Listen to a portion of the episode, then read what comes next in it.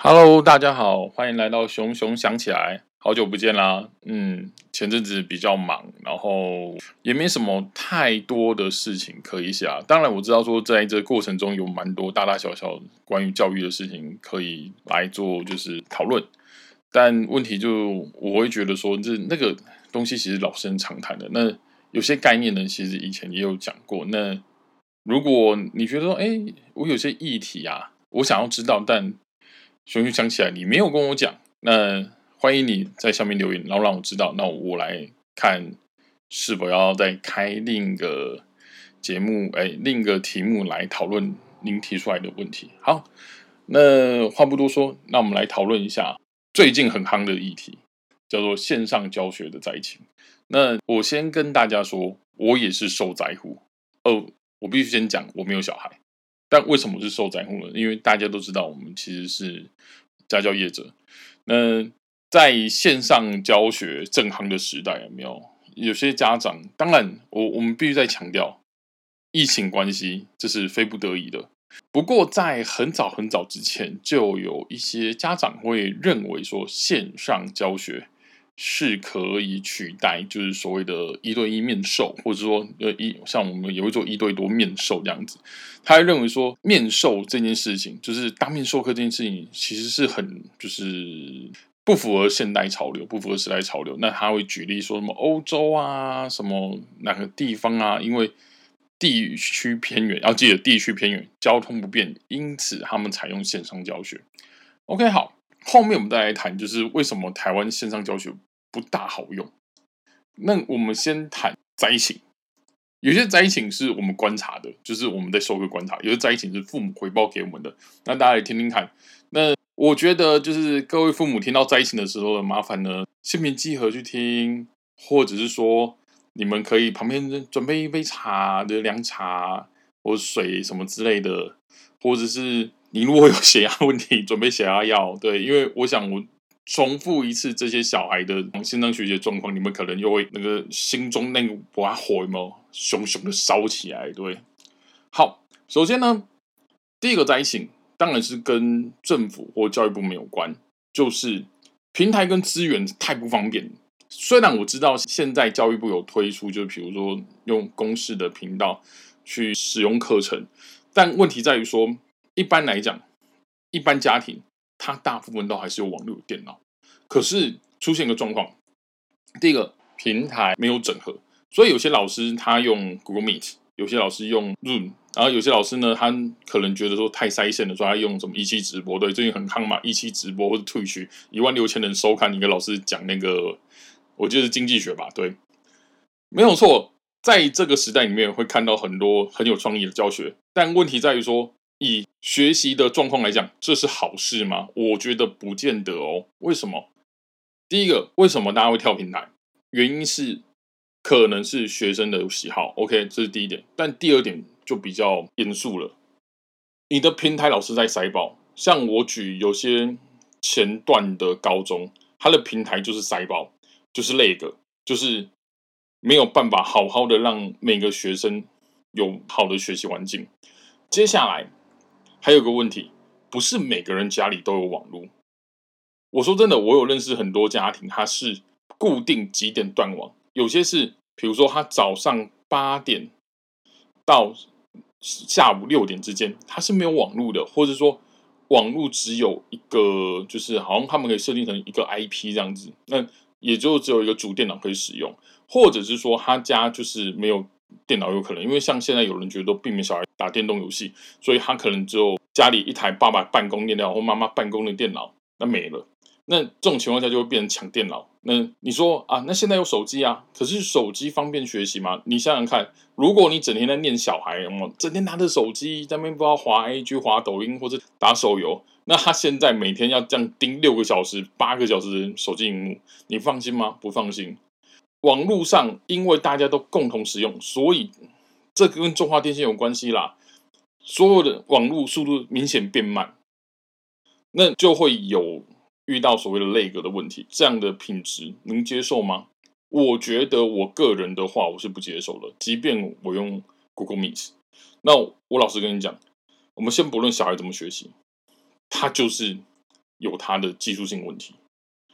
可是这个东西比较能够是后面，就是它所谓的它是所谓硬体设设备，它是可以被解决、被突破的。那第二点就比较多父母会更有感触了。小孩阳奉阴违，什么叫阳奉阴违？就会跟第三点越大小孩越难管控有互相关联。那我这两个一起讲，小孩阳奉阴违是为什么？就不爱上课嘛。那我们从去年有一阵子有学校私立学校，它推行线上教育，就发现小朋友会开着电脑，比如说父母就哦，那我网络打开，那你可以用电脑。小孩第一堂课、第二堂课还愿意开着电脑看着视讯筒。然后去上课，可是越到后面的时候，他就会发现，哎，其实老师顾不了那么多。那一个班二十个人，其实老师没办法一个面面就没办法面面俱到了，一个一个这样盯。因此，他们开始就是，比如家里有平板，就立平板；家里有什么，呃，什么手机，就用立手机。然后或者说，就是自己就是荧幕切一半，然后自己在那边玩一些有的没的。那因为现在疫情关系，父母大部分在家工作，你才定到小孩说哇。我家小孩在这样这样学习的，平常的时候父母都没有感觉的，为什么？因为他们不会认为这有问题。他们大人最常说说啊，我也这样开会啊，我开会也没不专心啊。我跟你讲，把布啦，我就有知道说有些大人开会有没有上半身穿西西装，下半身穿穿那个内裤啦，对。然后时时不时有没有脚翘起来那边抠脚趾的，也是有啦。然后或者说其实他们并没有认真在开会，他只是貌似有在认真开会。OK，大人都会这样，更何况小孩。我们讲真的哦，就是不要认为大人自己很好哦，大人自己就已经不够好了，更何况小朋友。你有没有试过拿一罐糖果给小朋友在他眼前？他说你要自己控制吃哦，不然你会吃完。我跟你讲，百分之七八十小朋友在第一天就把那罐糖果吃完，拿小孩自己去赌这件事情，我是不置可否啦。那 OK，我们刚才讲是国小、国中的，高中的更可怕。高中的完完全全知道怎么运用他们的社交软体。然后去互相 cover，互通有无。比如说有轮班制度，比如说，哎，我把声音关掉，我们开 Discord，那会有两三个人就说，哎，老师点名了，他这时候赶快打开，然后回答问题。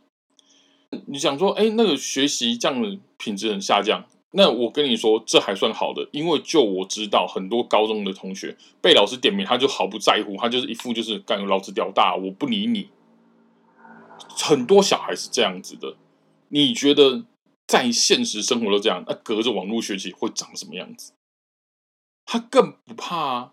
甚至我知道啊，就是疫情这么严重，其实我们现在为什么要线上教学？我个人讨厌线上教学，可是不得不嘛，因为减少出门就是减少感染，也避免自己成为就是带源者这样子。但有些小孩我已经看到了，他开了视讯，然后人跑掉，或者他不开视讯，他说家里没视讯。他人跑掉，他跑去跟同学玩，那课堂就开着，反正点名就是看网络记录啊，对啊，或者是还有更好笑，给弟弟一百块，然后叫弟弟坐在那个电脑前面，我看了都傻，有那天在滑 IG，滑那个学生 IG，我就想，哇，这巧，付一百块叫弟弟坐在前面，对，坚持不开视讯镜头，然后呢，请弟弟在电脑前面用键盘回答老师问题。那你会讲说弟弟会吗？弟弟不会啊，就随便回答，都打我不知道就好了。重点是弟弟还会帮他做一件事情，这堂课上完，点开下一堂课老师开的 Meet，反正就是这样子，然后以此来就是让自己没有翘课。当然了，就是没有疫情也不知道哇，现在小朋友这么有花样，对，这么的聪明，可以知道用这种方式去规避。但这这样真的好吗？虽然我常讲说是小孩的作为通常是看父母的行为啊，父母的教育原则会让小孩长什么样子。不过网络就是一个照妖镜，你们看网络可以照出多少的那种内心的丑陋面的话，那现在线上教学也是一个很好的照妖镜那最后呢，我要跟大家说，就是关于灾星的部分，就是很多教育细节你顾不到。最简单来说，我教授国文的，那因为疫情期间除了带课文之外，大部分就是带作文。这是我后来想到，因为带作文的时候，我要他用打字的打给我，那他一定得给我点东西。这个问题在我第一堂授课文的时候发现一件事情，我叫小孩说：“哎，这个课文啊，这句话旁边有什么重点？这个是转品动词，然后这个东西修辞是做什么用？那他有什么举例？我叫他们写下来。那我后来就发现，就是小朋友在底下好像有动，可是实际上他可能都没在做。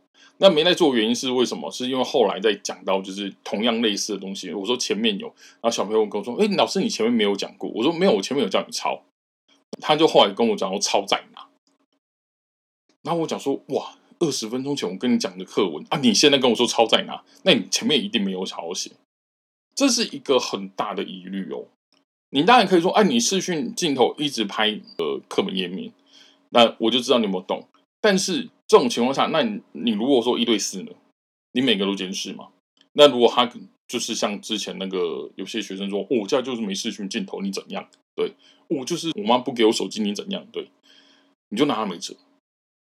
所以我真的不觉得线上教学是一呃是个可以被推广的在台湾。那我们就切入第二个主题，那为何台湾线上教育的可信度不高？明明我们是个网络发达国家，对不对？大家上网方便吧？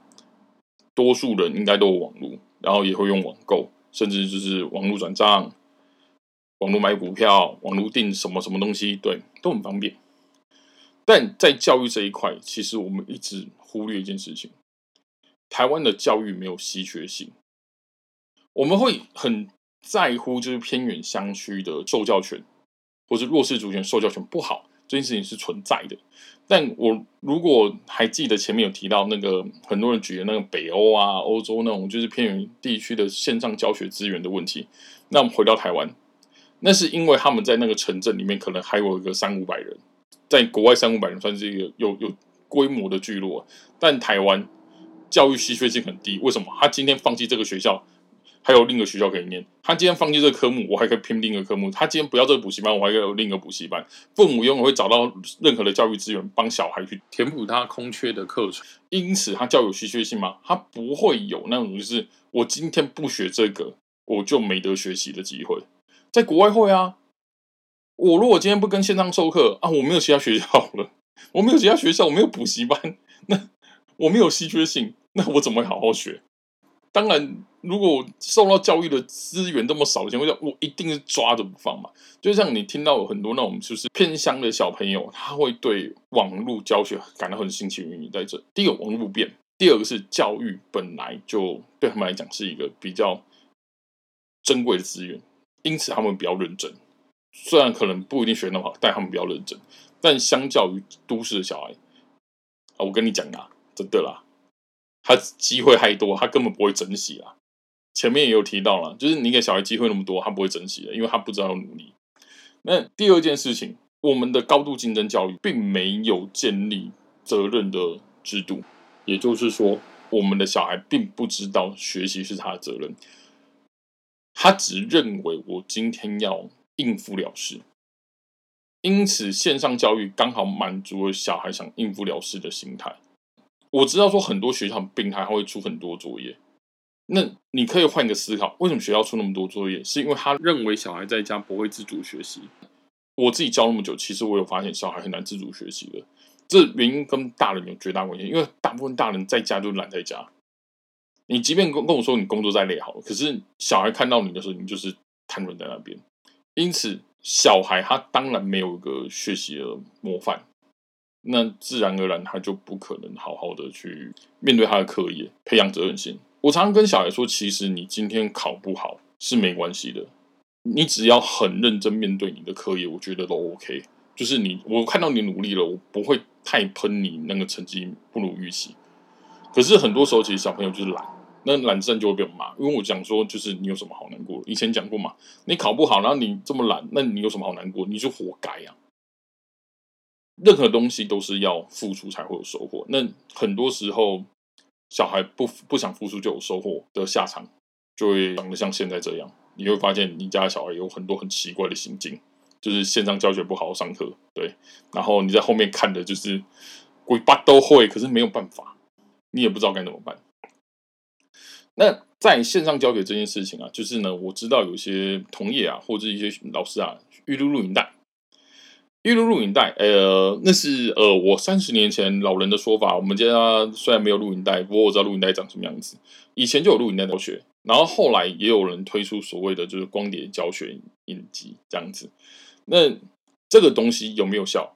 我只能跟你们讲，对于愿意肯自动自发学习，或者是适合填鸭教育的人，它有效。但多数小孩是无效的。你只要看过补习班看录音带，小朋友是怎么看，你就知道了。他没有要认真看的，反正我考坏了也不会怎么样。旁边的助教也没有心情管我，因为助教是个大学生，或者是一个就是领死薪水的人，因此他不会在乎他的品质。那小孩那边看录影带看完就算了，对。那你就是凭嘛？小孩有些很认真的，或是填鸭教育很受得了的，那他就会还表现还不错。但多数的小孩呢，包含大人，我们呢，第一个看录影带看不到三分钟。对尤其教学录影带，你不要跟我说，哎，我在家里看那种就是就是那种就是 home box 什么之类的，然后我可以看很久。你仔细想想看哦，那些什么维修水电啊，然后木工啊什么的，他大影片都在十五分钟，为什么？因为现代人的专注力大部分就集中在十五到二十分钟的一个，这是网络的影响，当然有关系。然后再也就是说，你有没有兴趣？也会影响到你说我我可以接连看看两个小时，可是那是因为你有兴趣，而且在中间它其实会不断的换不同的题目。比如说你不可能就是我今天看，比如看如何组成书柜，我不会连看五集组成书柜，我一定中间会有穿插其他，比如哎订一张桌子，或者他谈一下他的工具怎么样。这是我们人类的一个现代人现代人的一种特质。那你想想看。两小时、一小时半的录影带里面都在讲同重复的东西，然后大同小异的课文、大同小异的单字，你觉得你有能耐接受吗？我不觉得，我自己扪心自问，我觉得我这样的学习方式反而很糟。那你就会讲说，哎，可是老师，你有时候会就是认识我那时候，你会跟我们分享你看什么书？那是第一个，那是有兴趣，有兴趣你才看得下去。你没有兴趣的东西，你你一万次都看不下去。第二件事情就是说，大人的自制力还是比小孩高的。接下来第三点呢，就是呢，本集的最大精华，父母在一起。哇，就是我看很多父母的那种，就是无论是 blog 或者脸书，或者是他赖我，然后我都觉得，虽然我对线上教育啊、线上教学感受到非常的不悦，但是呢，看到父母各种对小孩的真面目揭露，然后产生不悦。无奈甚至愤怒，有没有？那个嘴角会有一点点上扬，就一点点，对，真一点点上扬。大部分的父母第一件事情抱怨的就是说，我没有在家跟小孩相处那么久，我不知道我家小孩长这样。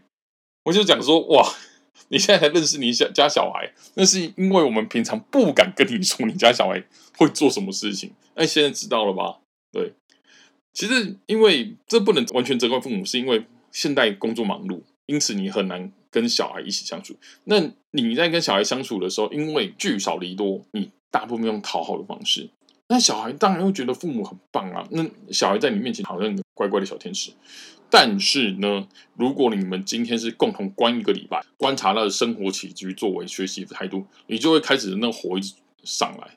他或许第一天还有办法盯得住，但第三天的时候他一定演不了。你就发现啊，原来他是这样子小孩，对，因为他会比如说他会阳奉阴违。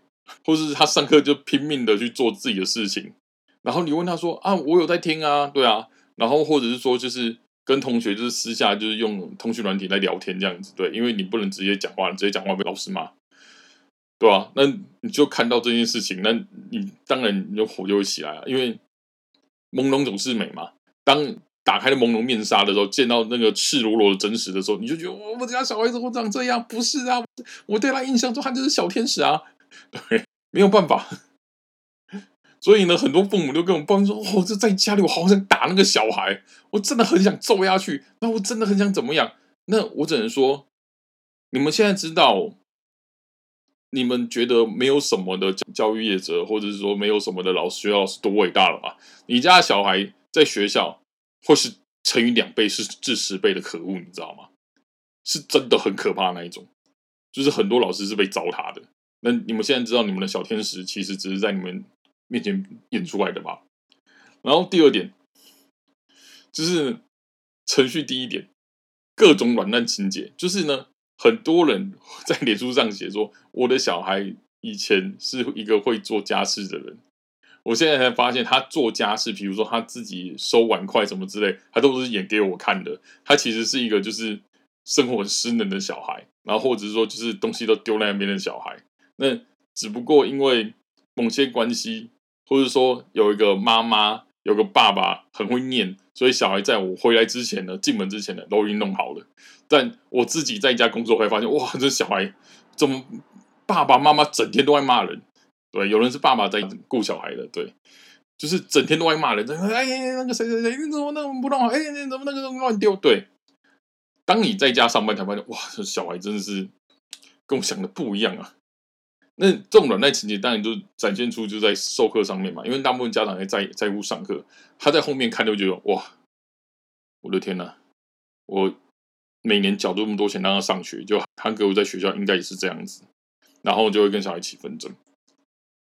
那这边我必须跟父母讲，跟各位讲，忍一时风平浪静，不要在当下跟小孩起冲突，尤其他在视讯授课的时候，不要骂小孩，对，因为。我是没遇到，但我有看到，就是小孩在 IG 上抱怨，就是说父母闯进门来，然后骂他说什么，就是上课不上课什么之类。对，那当然老师也听到，老师也把那小孩标语，他就更不爽嘛。我会建议大家在看到这种情况的时候，等到就是跟一般一样，你几点上下班，就是几点上下班，下班的时间再跟孩子好好讨论这件事情。不要当下就愤怒，因为其实你没有参与到他这个过程，你当下愤怒其实没有用。他会觉得说：“啊，你平常也没看到啊，啊，我平常也这样做，我你也觉得我很棒啊，为什么今天我不行了？”对，这个东西其实是我给你们的建议，要去思考一下。当下愤怒其实无法解决他的问题，你要后面好好讨论，然后讨论的重点都要着重来说，就是不可以用这种敷衍塞责的态度去面对学习。即便他很无聊，或老师管不到你，因为你纠正他的内心的动机行为，他的心态会比较有用。你去纠正他的行为模式，就最后的那个行为的时候，他顶多是冒功而心不服。你在家的时候，他还是就是哦，那我正襟危坐。啊，你不在家，或者以后总要回去学校吧？回去学校的时候，又开始那副就是。老子就是屌，对，老娘就是厉害，对，然后在学校赚个二五八万，然后摆个人五人六的样子，是。因此我知道这阵子父母也辛苦了，真的那个情绪都会起来。我从那种就是家长从 Line 里面的抱怨，我就感受到，哦，这些家长其实有情绪，已经带情绪了，对。放过自己等于放过小孩。有什么事情等到下班时间后再讨论，因为平常你也是下班时间后才跟他讨论，对。然后切记不要动怒，生气就稍微去转移下自己注意力，千万不要跟孩子动怒，否则后面很难处理。那最后呢，我们就来总结了。其实也很简单，就是不要认为所有事情都可以网络解决。我相信很多人都会跟我说，现在就是个网络时代，所以所有东西都网络解决。就是举方刚才讲，你网购、你买股票、你转账、你缴税，你什么都可以用网络。但实际上，你有没有想过，在这网络的后面，都有人在后面做服务的工作，就是人要去服务这件事情。然后再来就是人跟人是互动的动物。你今天不太可能完全不互动，即便你今天说我在家工作，我也要开会，我也是要跟人互动。那你有没有想过说，在你过去成长的期间，你是在活在一个没有网络的世界，是你必须出去外面面对人，面对这个世界，去探索这个世界。然后你后来有了网络，因此你在使用网络上面会比较成熟。但现在小孩是网络时代。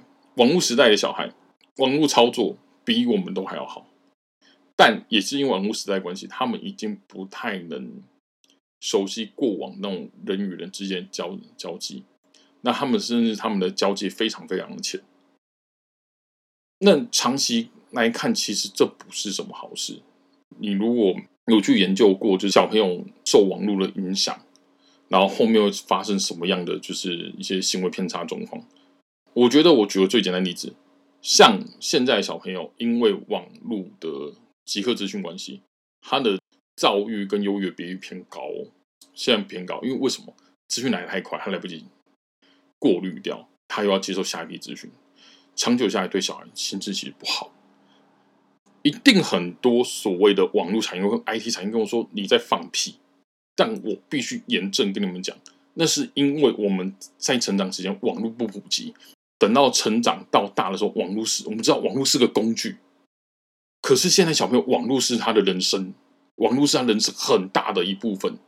那网络人格如果失调失衡了，会长什么样子？自己去想一想。以前网络人格是我们躲在后面骂人，装就是我最内在的自我。现在网络人格即是他的现实人格，不一样了。如果你觉得一个在反对网络的人很过时，那我跟你讲，你用你以前使用网络的方式想法去想现在小孩，你才很过时，因为他们就是网络时代的小孩，他们有他们的困难跟问题，然后你用你那个最古老网络刚发展的脑袋去想他们现在困境，你才没有懂他们为什么会长这样，你甚至会用就是我以前也这样子啊，我现在也好好的。然后去觉得说现在小孩啊这样没问题了，OK 了。我跟你讲，问题可大了。你只要真的接触小孩够多，你会发现网络时代小孩超级迷失。他的迷失不像我们过去的哦，不知道做什么，而是他们太多要做什么了，他们没有办法每每一个做完，然后注意又被拉走了。你只要回头想想，你家小孩是不是整天资源都改？可那改的方式都已经开始是网络资源的时候。那你就要清楚，网络对他们来讲就是人生。网络的人格再也不是所谓的虚拟人格，或者说我的第二重人格，而是他真实人格。那如果你的小孩在网络上是什么样的心境，他可能现实生活也差不了太远。OK，我知道我的频道没有很准时更新啦，所以呢，也很感谢，就是有人愿意听我说教。那如果喜欢的话，那麻烦在下面往留言或五星推报。最主要是留言，因为我想要知道说你们想要听到什么议题。对，像这样说教性质的节目，真的很感谢大家愿意听。那我们下次见喽，拜拜。